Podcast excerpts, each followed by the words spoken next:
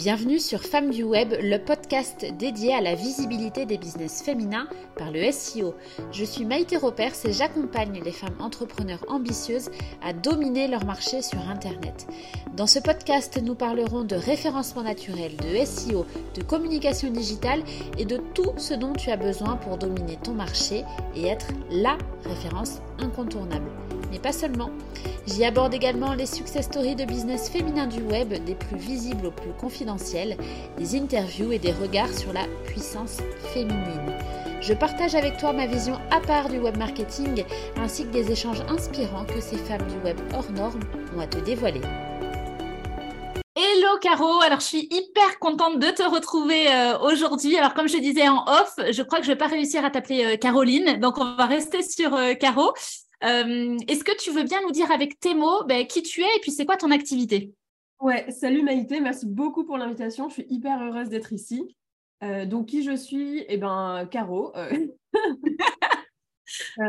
et ce que je fais, c'est que je dirige un multimédia autour des cryptos. Donc concrètement, ça veut dire que je produis du contenu sur les cryptos de différentes manières. Mon produit central, c'est une newsletter. J'ai aussi un, livre, j'en ai un deuxième que je suis en train de terminer là, un podcast et je suis présente sur l'ensemble des réseaux sociaux par ailleurs, donc TikTok, Instagram, YouTube et LinkedIn. C'est vraiment, ah, je crois que c'est à peu près la totalité de mon activité. c'est pas mal quand même comme, comme explication. Donc tu l'as dit, un média autour des cryptos. Et c'est quoi ton objectif en fait avec ton activité autour, par rapport aux cryptos? Ouais, alors mon objectif, c'est de produire du contenu qui soit le plus simple possible et le plus mainstream possible. Et je dis mainstream dans un sens positif parce que moi, je suis quelqu'un de très mainstream. Euh, je vais regarder, euh, en tout cas, j'ai regardé Charmed quand j'étais plus jeune et puis euh, j'ai écouté Alizé, quoi.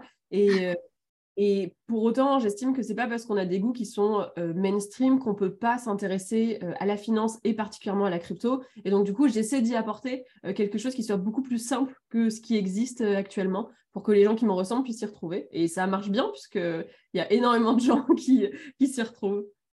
Oui, parce que c'est vrai que les cryptos et tout ça, c'est un, euh, c'est un domaine, comme tu dis, le financier, où en plus on a une image, je pense, alors c'est en train de changer, et en partie grâce à toi, j'imagine, hein, mais euh, il y a quand même une image assez, euh, assez guindée, assez sérieuse. Tu vois, ouais, les investissements, c'est sérieux, les cryptos, c'est sérieux, c'est difficile.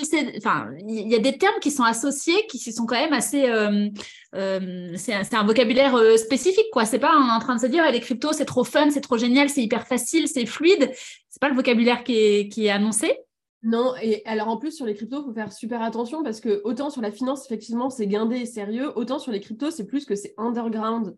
Euh, mm. le, enfin, ce qui se passe et il euh, ne faut pas aller dire que investir en crypto c'est facile parce que ça c'est faux, mais en tout cas les comprendre euh, mm. et ce qui permet ensuite d'investir en bonne intelligence, ça c'est possible. Et il y a la majorité, je crois qu'il y a 80% des gens qui investissent en crypto qui sont en perte parce qu'ils ne savent pas ce qu'ils font.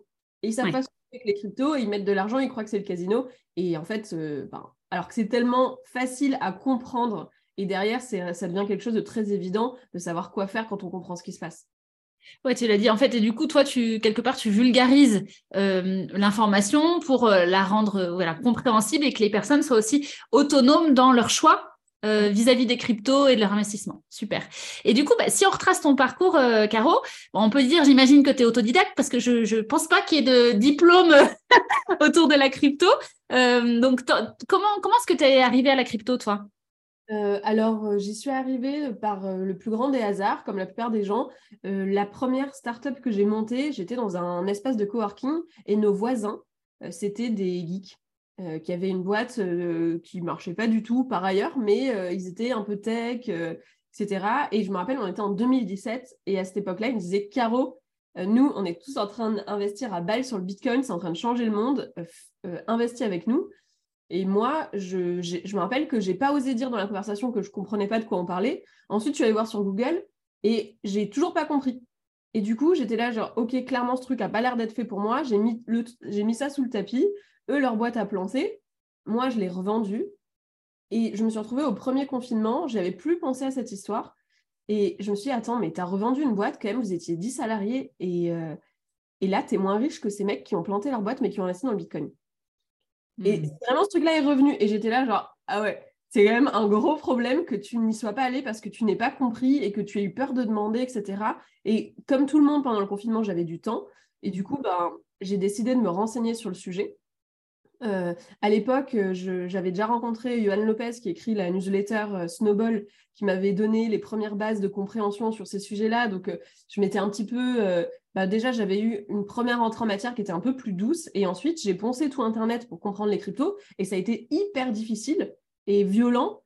Et je me suis dit, OK, maintenant, j'ai compris plus ou moins globalement ce qui se passe, quoi. Et puis de plus en plus au fur et à mesure. Mais ça reste que l'expérience est horrible et c'est à partir de là que j'ai commencé, moi, à produire du contenu. C'est génial, parce que du coup, ça part de, ta propre analyse. Tu t'es rendu compte quelque part qu'il y avait un, besoin de compréhension et de clarification sur le marché, et tu t'es dit, OK, euh, OK, feu. Et hum, alors, du coup, ben, toi, à, euh, ce moment-là, tu t'es dit quoi? Tu as commencé par quoi? Quel média? Parce que là, tu nous as dit euh, au début que tu es un peu partout, hein, clairement. tu as commencé comment? Par quoi? Alors, j'ai commencé par euh, TikTok. Euh, le choix de TikTok, c'était pas un choix stratégique. Enfin, en fait, si on, fait du rétro-engineering sur mon activité, on peut y voir une très belle stratégie. Euh, mais en fait, en réalité, tout a été que le fruit du hasard ou peut-être d'une intuition à un moment, mais rien n'a été fait de manière stratégique. Néanmoins, ça ne veut pas dire qu'on ne peut pas le penser comme ça quand on le sait déjà pour ceux qui se lancent. Mais moi, je me suis lancée sur TikTok à la base parce que ce que je voulais, c'était surtout pas. J'étais un petit peu visible sur LinkedIn, euh, un tout petit peu, hein, un tout petit peu visible sur LinkedIn sur mon activité de vente, parce que après avoir revendu ma boîte, j'ai été salariée de mon acquéreur et quand je les ai quittés, euh, j'étais une très bonne vendeuse et du coup, j'ai monté une, formation, une espèce de petite académie de vente euh, pour les CEO et donc je communiquais sur LinkedIn pour faire mon acquisition sur ce truc-là. Et donc, j'avais hors de question qu'il y ait des gens de LinkedIn qui me voient en train d'écrire des trucs sur les cryptos alors que j'y connais rien, que je découvre, que machin. Donc j'ai cherché le réseau le plus où j'aurais le où j'étais sûre à 100% qu'il n'y aurait personne qui me connaîtrait. Et pour moi, TikTok, à cette époque-là, et c'était un gros préjugé, c'est que des jeunes euh, à la ramasse ou je sais pas quoi. Et du coup, je m'y suis lancée et je, suis, je me suis lancée un tout petit peu tard finalement, mais encore vraiment au bon moment, parce qu'il y avait très peu de producteurs de contenu business. Il y avait euh, beaucoup de gens en fait dessus et finalement pas des gens si jeunes que ça. Parce que ah. tout de suite j'ai fait bah, en fait tout de suite j'ai fait énormément de visibilité euh, sur TikTok ce qui est beaucoup moins le cas maintenant. Mais à l'époque c'était incroyable. Je faisais une vidéo par jour. Euh, j'ai commencé TikTok en me disant je vais faire une vidéo par jour pendant 30 jours et après je ferai une petite analyse de comment ça s'est passé. Une vidéo par jour c'est fun. Euh, vraiment c'est très marrant. Ça me coûtait pas d'énergie. C'était vraiment pour m'amuser quoi. Et j'ai ouais peut-être en un mois j'ai j'ai dû faire quelques milliers d'abonnés. Euh, et chaque vidéo faisait entre 10 000 et 100 000 vues. Donc c'était quand même un truc de fou, quoi. Clairement. Et j'avais tellement de questions sur les cryptos que, euh, que en fait, je ne savais pas comment faire. Et limite, je me sentais harcelée. J'étais là, genre, non, mais moi, je suis là pour m'amuser. Et les gens, ils croient que je suis leur mère et que je vais euh, leur expliquer chacun qu'est-ce que c'est les cryptos. Et donc, euh, comme je ne savais pas quoi faire, il se trouve qu'à ce moment-là, je partais en co-living et puis j'en parlais justement aux gens du co-living, un co-living d'entrepreneurs. J'en parlais aux gens du co-living, ils me disaient, mais je suis harcelée en fait, je ne sais pas quoi faire. Et eux, ils me disaient, non, en fait, tu n'es pas harcelée, c'est juste que euh, tu n'as pas les, bons, les bonnes méthodes pour répondre à cette demande-là. Euh, donc, ils me disaient, bah, ce qu'il faudrait, c'est que tu essayes de faire cinq emails qui répondent aux plus grandes questions crypto et les gens te foutront la paix. Et il se trouve que moi, je je je dis à Johan, donc, euh, bon, Johan, je vais faire ce truc-là, euh, tu connaîtrais bien le logiciel d'emailing bien, nanana, donc il m'en parle d'un.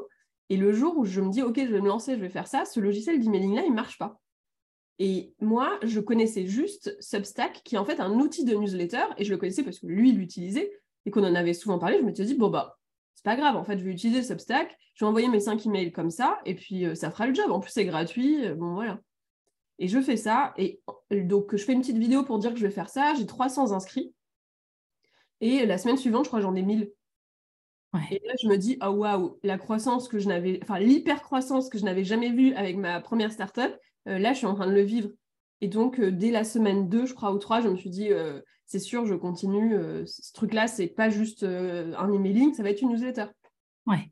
C'est là que j'ai commencé à créer la newsletter qui, à l'époque, euh, comme je ne savais pas comment elle s'appelait en nom de code avant d'avoir un vrai nom, ça s'appelait la news de Caro. Vraiment, euh, là, genre, bon, en vrai, euh, personne me lit, quoi, si je fais mon petit truc. Et puis un jour, j'ai fait voter la communauté sur plusieurs noms et c'est eux qui ont choisi les cryptos de Caro. Et il se trouve que j'ai fait ça, donc c'était en mars, je crois que c'était mars ouais, que, je, que je me suis lancée. Euh, donc sur la newsletter. Et j'ai fait ça comme ça en side project, en même temps que je faisais mes formations euh, de vente pendant quelques mois jusqu'en septembre, où là, j'ai été contactée pour sponsoriser ma newsletter pour la première fois. Hmm. Donc j'ai commencé à gagner un peu d'argent et je me suis aussi dit à ce moment-là, euh, est-ce que du coup, enfin c'est comme si j'avais la tout d'un coup comme je gagnais un peu d'argent, je crois que j'avais devais avoir peut-être 12 000 abonnés à la newsletter, un truc comme ça. Et ben j'ai commencé à me sentir un peu plus légitime, j'avais un peu moins honte parce que c'est bizarre, j'avais un peu honte, ouais. Euh, euh, et du coup, j'ai commencé à, publier sur LinkedIn. Donc, c'est le deuxième réseau sur lequel je suis allée, ce qui a été très difficile parce que comme je publiais par ailleurs sur, euh, sur la vente, en gros, tout d'un coup, j'avais une, ligne édito sur LinkedIn qui n'était pas du tout claire. donc, il y a eu plusieurs mois, entre septembre et décembre, où LinkedIn, pour moi, c'était nimp. la ligne édito pas claire, c'est le pire, je pense, pour, pour les réseaux sociaux. Et en novembre, donc de l'année dernière, enfin, pas euh, novembre 2021, du coup. Euh, mon compte TikTok a été suspendu plusieurs fois parce que je parlais de crypto. Et là, j'ai vraiment eu peur parce que j'étais quand même attachée à la croissance que j'avais sur la newsletter et à ce petit business-là. Et du coup, je me suis dit qu'avoir un seul réseau d'acquisition, c'était très risqué. Et c'est là que je me suis lancée du coup sur Instagram. Ok. On, a peur. Hein? Oui, ah. euh, oui, oui, totalement, parce que j'étais là, oula, ça a l'air pas très sécurisé tout ça. En décembre, j'ai commencé à faire des vidéos sur YouTube. Euh, et, puis, et puis en janvier, donc euh, il y a pile un an, euh, j'ai décidé d'arrêter mon activité de vente et de faire que les cryptos de carreau. Et c'est à partir de là que vraiment ça, ça a décollé. Ok. Mais tu vois, je ne savais pas que tu avais en parallèle, en tout cas au départ, gardé aussi l'activité sur, sur la vente. Quand tu dis formation de vente, c'était online aussi ou c'était en présentiel? C'était quoi ah, j'avais commencé en faisant des, espèces de petits euh, coaching. Quoi. Je faisais des cinq séances de formation un peu coaching euh, aux entrepreneurs. Et j'ai créé une formation online qui d'ailleurs euh, se vend encore, un peu par miracle, je crois. et donc, du coup, oui, j'avais une newsletter sur la vente, je communiquais avec ça.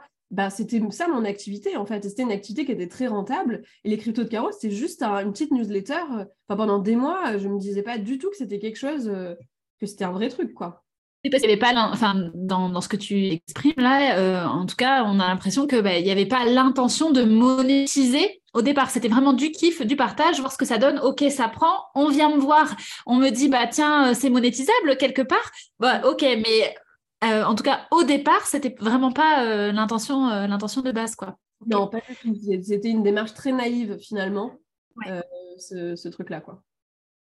Mais c'est ça aussi, enfin, quelque part, euh, c'est peut-être ce qui m'amenait de la fraîcheur et qui pouvait faire du bien euh, sur, euh, sur le domaine où les gens se sont dit, ou ont senti quelque chose. En tout cas, c'est vrai que ça se sent quand tu, quand tu vends, quoi qu'il en soit, et c'est normal. Mais du coup, bah, je trouve ça hyper intéressant parce que ça montre aussi que tu peux avoir une activité qui fonctionne bien, tu te lances sur quelque chose qui te fait plaisir et puis boum, ça prend. Alors, c'est pas uniquement juste la chance, il y a quand même beaucoup de personnes qui ont tendance à dire c'est de la chance. Euh, même si toi, tu vois, stratégiquement, tu le dis au départ, euh, euh, c'est rigolo parce que TikTok, tu pensais pas qu'il y aurait finalement les, bonnes personnes, entre guillemets, qui seraient présentes sur ce média-là, elles y sont, alors que toi, tu y allais au contraire pour ne pas croiser les personnes que tu voyais au quotidien quelque part. Donc, bon, c'est intéressant. Après, tu as choisi, du coup, de développer tes médias euh, pour justement éviter d'être suspendu et voilà. Ça t'a sécurisé du coup ça quand tu as vu aussi? Est-ce que ça a pris de la même manière sur les autres, euh, bah, sur Insta, sur YouTube et tout ça? Alors sur Instagram, euh, ça a vraiment pris de la même manière. j'ai de la chance, enfin, ça n'a pas fait une croissance d'abonnés aussi rapide, puisque je crois que je devais avoir peut-être 2000 Non, quand j'ai commencé, donc c'était en novembre dernier, j'avais bah, zéro abonné, enfin 400 ou 500, quoi, j'avais que mes amis. Euh, et là, je dois en avoir 56 ou 58 000, un truc comme ça. Donc, la croissance d'abonnés, elle est, elle est jolie, mais elle est moins grande que TikTok. Ce TikTok, j'étais à haut et je suis à un peu plus de 130 000. Donc, oui.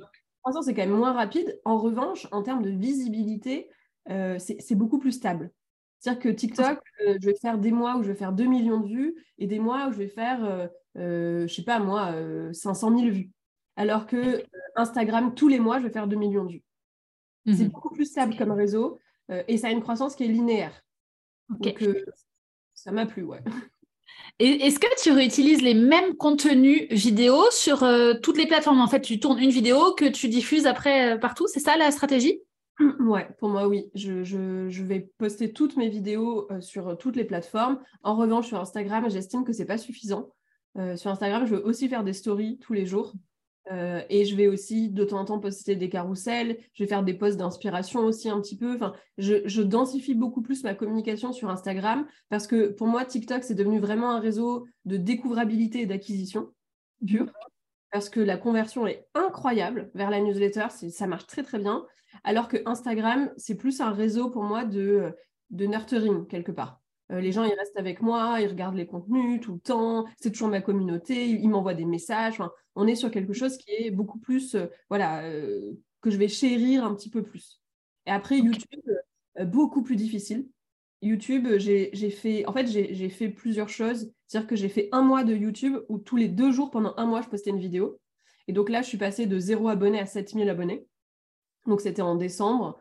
Euh, et après ça, j'ai presque pas posté de contenu. J'ai commencé à poster des shorts, donc les vidéos courtes, à les reposter sur YouTube aussi euh, il y a quelques mois, là, il y a deux, trois mois. Pour l'instant, ça ne marche pas, ça fait quelques milliers de vues. Mais il paraît qu'il faut être, c'est très, très dans la durée. Et là, depuis euh, septembre, j'ai commencé à bosser avec une boîte qui m'accompagne sur le fait d'écrire les scripts et de monter les vidéos sur YouTube pour essayer de faire du contenu de meilleure qualité. Ce que je note mmh. cependant, c'est que euh, du contenu de meilleure qualité, c'est bien, mais il faut faire du contenu hyper régulier. C'est-à-dire que je pense qu'il faut faire au moins toutes les deux semaines, voire même toutes les semaines pour euh, que ça décolle sur YouTube. Donc, euh, je continue de prendre ce truc-là, mais je ne sais pas encore comment l'intégrer dans une routine. Ouais. Pour en faire aussi souvent, ça me coûte beaucoup plus d'énergie que faire des vidéos très courtes. Oui, c'est ça. Oui, parce que du coup, les, vidéos que tu choisis de faire sur YouTube sur les sujets sont des vidéos qui sont plus approfondies, peut-être plus longues que, euh, que les formats TikTok, euh, Insta. Oui, oui, les formats TikTok, Insta, c'est des, petits bonbons en fait. Mm. Ça dure 30 secondes, je vais donner une info, un machin. C'est très facile que ça soit dynamique. Le but, c'est de sortir ou de faire sourire ou de machin. Euh, alors que YouTube, c'est quand même des vidéos de 10-15 minutes euh, il faut pas que ça soit chiant, il faut que ce soit divertissant, il faut que c'est une valeur ajoutée, qu'il y ait un, apprentissage. Enfin, c'est beaucoup plus compliqué. plus de travail euh, de préparation peut-être et même de montage, de, création en elle-même. Et, le format vidéo, Caro, du coup, c'est parce que pourquoi tu l'as choisi au départ C'est voilà, parce que c'était fun ou alors c'était vraiment dans l'idée de te dire je vais choisir juste un réseau social où je suis certaine qu'on va pas me reconnaître quelque part au départ euh, Ou alors, tu étais comment, toi, ton rapport à la vidéo au tout début quand tu as commencé? En fait, euh, j'étais contrainte exactement comme ce que tu dis par le réseau, parce que j'ai choisi TikTok pour pas qu'on me voit. Et du coup, la condition de TikTok, c'est de faire des vidéos. Donc j'étais là, genre, bon, ben, faisons des vidéos alors. Et comme j'en ai fait pendant un mois et que j'avais zéro enjeu, zéro objectif, j'étais sûre que personne ne me verrait, ben, je me sentais très libre et pas du tout jugée. Et ça a totalement dédramatisé. Enfin, j'ai jamais eu particulièrement peur de la vidéo, mais du coup, c'était mais d'une simplicité. Et j'ai gardé ce truc-là. J'ai pas aucun, aucun problème à me montrer en vidéo. Ça me coûte pas d'énergie. Enfin, c'est. Ouais, super. C'est intéressant parce que du coup, on comprend aussi que quand tu le fais avec plaisir quelque part et puis sans que ça soit difficile, bah du coup, ça se, ça se ressent aussi. On parlait de vidéo là et de, de visibilité. Est-ce qu'il y a eu des, des, soucis pour toi de, de, crédibilité, entre guillemets, au départ? Mais quand je dis crédibilité, c'est toi par rapport à toi. Tu parlais d'avoir un peu honte au début et tout ça. Euh, comment ça s'est passé pour toi? Euh, alors, euh, sur ma propre crédibilité, alors j'avais un petit peu honte au début, mais c'était pas tellement parce que je me sentais pas légitime de parler de crypto, c'était plutôt parce que j'avais un peu honte que mon réseau entrepreneurial puisse savoir que je fais nimp. C'était plutôt ça. maintenant, tu vois que les gens, enfin au final, tout le monde me connaît via TikTok, tout le monde a vu mes vidéos. Euh, bon, ben, j'ai pas la honte, quoi, je m'en fous. C'est vraiment, ça me pose pas de problème. Après, je me suis, je me sentais pas non plus très légitime. C'est aussi pour ça que j'en parlais pas sur LinkedIn, d'avoir cette newsletter crypto, euh, parce que mon acquisition c'était sur TikTok et du coup j'avais l'impression que c'était un truc de, euh, de enfin pas de naze, mais de trucs pas sérieux. Hmm. J'étais, je suis toujours un petit peu quand même mal à l'aise effectivement avec le fait que je, ouais, j'ai un, peu peur de ne pas être assez crédible avec ce que je fais. Ça, part de plus en plus parce que ce que j'ai, c'était énorme maintenant. Donc, je, je, suis de plus en plus à l'aise. Mais c'est vrai qu'au départ, c'était un peu pour ça que j'en parlais pas non plus. Je me disais, oh, ma petite newsletter avec mon acquisition faite sur TikTok, je vais quand même pas en parler. Ouais. C'est incroyable, hein comme on peut aussi se, monter la tête alors que bah, clairement, il y a des personnes qui te suivent, qui sont intéressées, qui euh, consomment tes contenus, qui réagissent, euh, qui te confient, j'imagine, bah, tiens, j'ai fait tel investissement euh, et tout ça.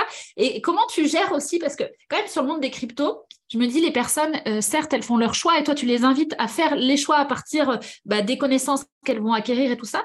Mais est-ce qu'il y a des personnes, est-ce qu'il y a des rageux, quoi, tu vois, des personnes qui viennent te voir et qui te disent, non, mais c'est de ta faute si j'ai perdu 10 000 balles, par exemple? Eh ben, alors sur ça, j'ai vraiment de la chance parce que, enfin, j'ai vraiment d'autres problèmes. Hein. Mais sur ce point-là, je, n'ai absolument pas de problème parce que euh, je, en fait, je produis pas tellement de contenu qui soit euh, euh, très entre guillemets putaclic sur ça. je vais pas je vais pas partager mon plan d'investissement. Je, je, quand je donne des contenus sur mes hypothèses d'investissement, etc., je le fais dans la newsletter où c'est des gens, enfin, c'est quand même, c'est quasiment 12 minutes de lecture toutes les semaines. les gens qui se font chier à la lire, euh, c'est pas des euh, pas des gens qui écoutent une vidéo TikTok et qui après mettent 10 000 balles sur un truc quoi. Donc c'est autre chose. Et du coup j'ai jamais eu de retour de gens qui me disent j'ai perdu de l'argent à cause de toi. C'est plutôt euh, j'ai parce que je fais pas ça quoi. Mais c'est plutôt j'ai j'ai les cryptos grâce à toi. En revanche j'ai des tonnes de rageux mais qui sont pas des gens de ma communauté. Qui sont des gens qui ont vu passer mes vidéos qui sont très énervés que je sois visible. Donc ça j'ai énormément. Beaucoup beaucoup. Mais c'est pas dans ma communauté heureusement oui, ouais, c'est une autre, c'est d'autres, euh, c'est pas ta communauté qui, qui, vient te reprocher entre guillemets euh, des choses parce qu'ils ont compris que c'est leur responsabilité et tout ça. Et t'es pas là pour leur dire, euh, voilà, mets tes euros, mets tel tel euro ici. Tu leur donnes les infos. Après, ils en font quelque part ce qu'ils veulent. Et, les rageux, est-ce que les rageux, c'est aussi une histoire de guerre d'ego, tu vois quelque part, soit sur d'autres personnes qui qui proposent des solutions d'investissement, des cryptos et tout ça, ou alors c'est des rageux qui eux ont investi avant de voir vidéos, par exemple, et qui disent oui, non, c'est n'importe quoi les cryptos. Euh, alors, j'ai plusieurs types de rageux. Alors, les autres producteurs de contenu crypto, pas du tout. Euh, eux, vraiment, euh, enfin, en tout cas, pas que j'ai remarqué. En revanche, il y en a énormément parmi des, des, producteurs de contenu, entre guillemets. Enfin, c'est plutôt des gens, qui font leur acquisition comme ça sur la finance traditionnelle. Alors, ah. ça, alors ça, les, les CIF, euh, les conseillers euh, en gestion de patrimoine, et etc., qui font un peu de leur acquisition sur Twitter et compagnie, euh, ou LinkedIn en parlant de, finances, eux, ils me détestent. il y en a beaucoup qui ont mis dans leur ligne édito de parler de moi, en fait. Genre, toutes les semaines, bam, ils chopent un screenshot de ma tête, ils disent « cette meuf-là est débile », et nanana. Bah parce que ça les fait trop chier que j'ai une telle visibilité, alors que eux, ils, commencent à être un peu des vieux de la vieille, bref, ça, ça c'est un truc que j'ai remarqué. Et il y en a une autre, euh, a, il y a une autre catégorie, c'est euh, les gens qui investissent en crypto mais qui connaissent rien. Euh, par exemple, moi je fais de la vulgarisation. Donc des fois, je ne vais pas utiliser les bons termes, je vais utiliser des termes qui sont choisis pour être plus faciles à comprendre. Je vais faire des raccourcis qui sont choisis pour que des gens qui ne comprennent pas puissent comprendre beaucoup mieux. Je fais ça en toute connaissance de cause. Mais des gens qui connaissent un tout petit peu la crypto, ils disent quoi Mais attends, euh, elle a dit crypto au lieu de dire token, euh, elle y connaît rien cette nana là. Bon bah eux, mais alors les rageux comme ça qui sont euh, à base de, ils ont l'impression qu'ils connaissent un peu la crypto alors qu'ils connaissent que dalle et qui vont me reprendre sur tout ce que je dis pour donner l'impression qu'ils ont une petite connaissance. Alors ça, j'ai beaucoup aussi, et c'est principalement des mecs, mais il y a aussi beaucoup de femmes. Mmh. et dans le secteur de la crypto pure, les puristes, il y a deux catégories. Euh, dans la crypto pure. Il y a ceux qui euh, adorent ce que je fais parce qu'ils ont un énorme enjeu que la population de masse comprenne ce qu'ils font. Donc là, pour eux, je suis euh, une ressource très, très intéressante et donc ils m'aiment. Et il y a ceux qui, en fait, estiment, c'est vraiment les puristes, que, ça, que en fait, la complexité du sujet est là pour empêcher les gens qui ne sont pas les élus de comprendre. Et donc moi, en simplifiant, je, suis une traîtresse, clairement je ne fais pas les choses comme il faut, euh, ça ne doit pas être fun, ça ne doit pas être simple, et donc je, suis une grande incompétente qui fait ça. C'est vrai que je, génère énormément d'émotions variées euh, dans, mon activité. C'est trop intéressant, et déjà, d'une, j'aime parce que tu expliques, tu clarifies, et en plus, bon, je dois reconnaître, je me reconnais énormément là dans ce que tu viens de dire. Euh, je peux faire un copier-coller, et voilà, je réutiliserai tes propos. sur le domaine euh, du référencement naturel, c'est vrai que c'est quand même, pour celles qui me suivent en tout cas, euh, elles le savent, c'est des, choses que j'entends aussi euh, beaucoup. Mmh. C'est comme ça. Et puis quelque part, euh, euh, voilà, chacun avance euh, après avec toi, avec tes contenus, avec les contenus des autres. Ça sert qui ça doit servir, quoi qu'il en soit. Et si on parle aujourd'hui, Caro, de stratégie de communication sur, sur, ce qui est à venir. Bon, alors j'ai lu ta newsletter du début d'année, donc bon, j'ai quelques infos. Mais pour les personnes qui vont nous écouter, c'est qu'est-ce que tu as envie de faire pour continuer à développer l'activité? Comment, en termes de com, qu'est-ce que tu comptes faire? Alors, euh, donc sur la com, euh, il y a vraiment, moi je vais continuer en tout cas ma présence sur l'ensemble des réseaux. Euh, j'ai envie de densifier ma communication sur YouTube parce que je pense que ça peut être un réseau très très puissant si j'arrive à le craquer. Pour l'instant, je n'y arrive pas, mais ça peut venir. Et ensuite, actuellement, j'ai qu'une newsletter et c'est vrai que toutes mes éditions, elles sont disponibles sur Internet quand tu vas fouiller, mais c'est pas du tout adapté à faire des recherches. c'est très compliqué. Et du coup, là, je suis en train de travailler sur un site internet sur lequel on va pouvoir retrouver tous mes contenus euh, aussi pour, euh, pour pouvoir aller se former en fait euh, d'une certaine manière. Et l'idée, c'est de voir est-ce que ça pourrait aussi être un site média sur lequel je fasse aussi de la formation, sur lequel on puisse vraiment tout retrouver. Je pense que ça peut être... Bon, du coup, je ne l'ai pas encore sorti, il est quasiment fini. Mais ça peut être un truc chouette. J'ai hâte de voir si ça va plaire ou pas. Ça permet de faire plus de découvrabilité, etc. Et après, moi, j'ai un autre enjeu qui n'est pas exactement en termes de communication, mais qui est que sur mon, moi, mon business model, c'est de fonctionner avec, c'est pur média, donc c'est que de la pub finalement, c'est des partenariats. Je suis très dépendante des partenaires, euh, ce qui est bien et pas bien. Euh, et j'aimerais aussi développer une offre en B2C qui mmh. soit euh, très différente de, enfin pas très différente de ce que je fais, mais en tout cas qui soit l'étape d'après ce que je fais. C'est-à-dire une offre premium pour la communauté qui aurait envie de passer le pas de l'investissement mais qui ne sait pas comment, et de le faire ensemble. Et donc, ça, qui comprendrait euh, de la formation, euh, des meetings tous les mois pour, euh, ben, de méthodos pour comment, comment on fait son plan d'investissement, comment est-ce qu'on le réévalue, comment on avance dedans, etc., etc., tout en pouvant voilà, identifier quel type d'investisseur on est. Enfin, je voudrais faire en fait ce que moi j'attends, ce que moi j'ai voulu quand j'ai commencé à investir, et que les gens, ils m'appellent en me disant oui, j'ai mes cryptos, euh, je voudrais les mettre sur ma clé Ledger. Caro, je t'en prie, je ne peux pas le faire tout seul, il faut que tu m'aides. Bon, bah ça, tous ces trucs-là, je voudrais pouvoir les apporter à la communauté. Euh, donc, du coup, ça, c'est mon grand projet. Euh, plus, créer ma propre crypto qui va venir aussi nourrir tout cet écosystème-là, qui est aussi en cours et qui est presque terminé. Donc, c'est mes grands projets de l'année. C'est génial. Et je pense que là, d'un point de vue, euh, d'un point de vue communication euh, euh, digitale, en tout cas, c'est vrai que c'est déjà bien, bien, bien lancé, essentiellement avec le format vidéo, mais aussi évidemment la newsletter. tu fais de la com, tu as du relais presse, enfin j'imagine qu'il y en a. Du coup, est-ce que c'est lié au partenariat? Est-ce que c'est lié à la visibilité justement sur les réseaux sociaux? C'est quoi le... Alors j'ai des relais presse qui dépendent beaucoup en réalité de à quel point les cryptos sont à la mode ou pas. Genre l'année dernière, on était dans une hype absolue des cryptos, ben, j'avais des, passages en presse toutes les semaines. Donc euh, c'était chouette, ça fait de la crédibilité, ça fait pas énormément d'acquisition, euh, mais ça fait de la crédibilité. Euh, des, relais presse spontanés ou alors toi, tu as un attaché de presse qui. Non, non, non, j'ai que des. Pour l'instant, tout ce que j'ai fait, c'était que en demande entrante. Donc de la presse et des partenaires. mais lié beaucoup au fait que le secteur était très en vogue en ce moment, les cryptos, c'est beaucoup moins euh, en vogue. Et donc là, j'ai pas du tout de relais presse euh, en ce moment. Euh, ce qui n'est pas grave en soi, parce que la presse, pour moi, c'est plus de la crédibilité, à part si tu passes sur TF1. c'est, mm. Tu vois, passer dans Elle ou sur Le Monde, bon, bah, c'est cool, ça fait de la crédibilité, mais ça ne te fait pas d'acquisition. Et dans mon salon toute seule, je fais beaucoup plus de vues que ce que je vais faire quand je passe en presse. C'est là que je vois l'importance d'être soi-même un média, parce que parce que la vue que, enfin, les vues que tu arrives, toi, à générer, c'est un truc de fou, quoi. C'est énorme, c'est trop intéressant parce que ça montre aussi, euh, voilà, on peut avoir euh, l'impression, selon le business qu'on a, que oui, euh, c'est hyper important, les parutions presse et choses comme ça, alors que finalement, bah, eh, pas forcément. Et comme tu dis, ça dépend quel est l'objectif. Si toi, c'est vraiment l'acquisition, bah voilà, tu as ton écosystème qui tourne, que tu alimentes, hein, bien évidemment, mais qui tourne. Est-ce que tu utilises les, les, publicités, les ads, les... ou pas du tout? Pas encore non, j'ai jamais fait. Euh, j'ai jamais fait parce que j'ai jamais eu besoin. Mm. Euh, enfin, si, remarque, maintenant que j'y pense, il y a eu quelques fois sur euh, TikTok, j'ai sponsorisé une vidéo. parce que pourquoi est-ce que j'avais fait ça? Parce que j'avais pas le temps de faire de vidéo, je crois, et du coup je voulais quand même faire de l'acquisition, donc j'en choisis une qui marche très bien et je mettais un peu d'argent dessus. Donc, c'est très efficace, mais en fait, au final, c'est, ça coûte de l'argent, alors que faire des vidéos, je ne vais pas dire que c'est gratuit, mais ça marche très très bien et, et ça coûte moins d'argent.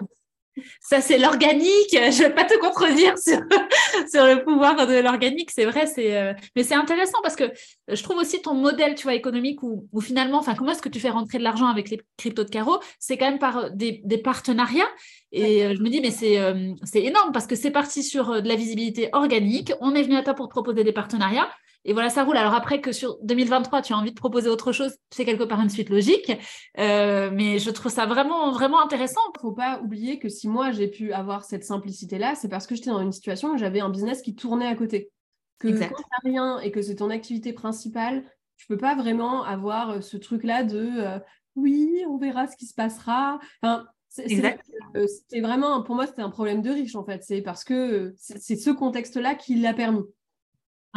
Ouais mais c'est bien de préciser parce que c'est vrai que toutes les situations ne se valent pas. Quand es dans, tu dois vendre, vendre, vendre absolument parce que tu n'as rien d'autre derrière. Bon, eh, oui, tu peut-être que la légèreté, euh, elle, elle est pas là à ce moment-là, quoi. Donc euh, là, toi, tu as eu les ingrédients, enfin, et à la fois les ingrédients, le bon moment, mais euh, c'est aussi toi, est-ce que tu avais envie de, partager un, joli, un joli ensemble, quoi. et enfin, pour terminer, Caro, si tu avais un conseil à donner à une entrepreneur dans son business niveau communication, ça serait quoi? Alors, euh, ce que j'ai remarqué sur la communication, c'est que la puissance des effets cumulés est incroyable.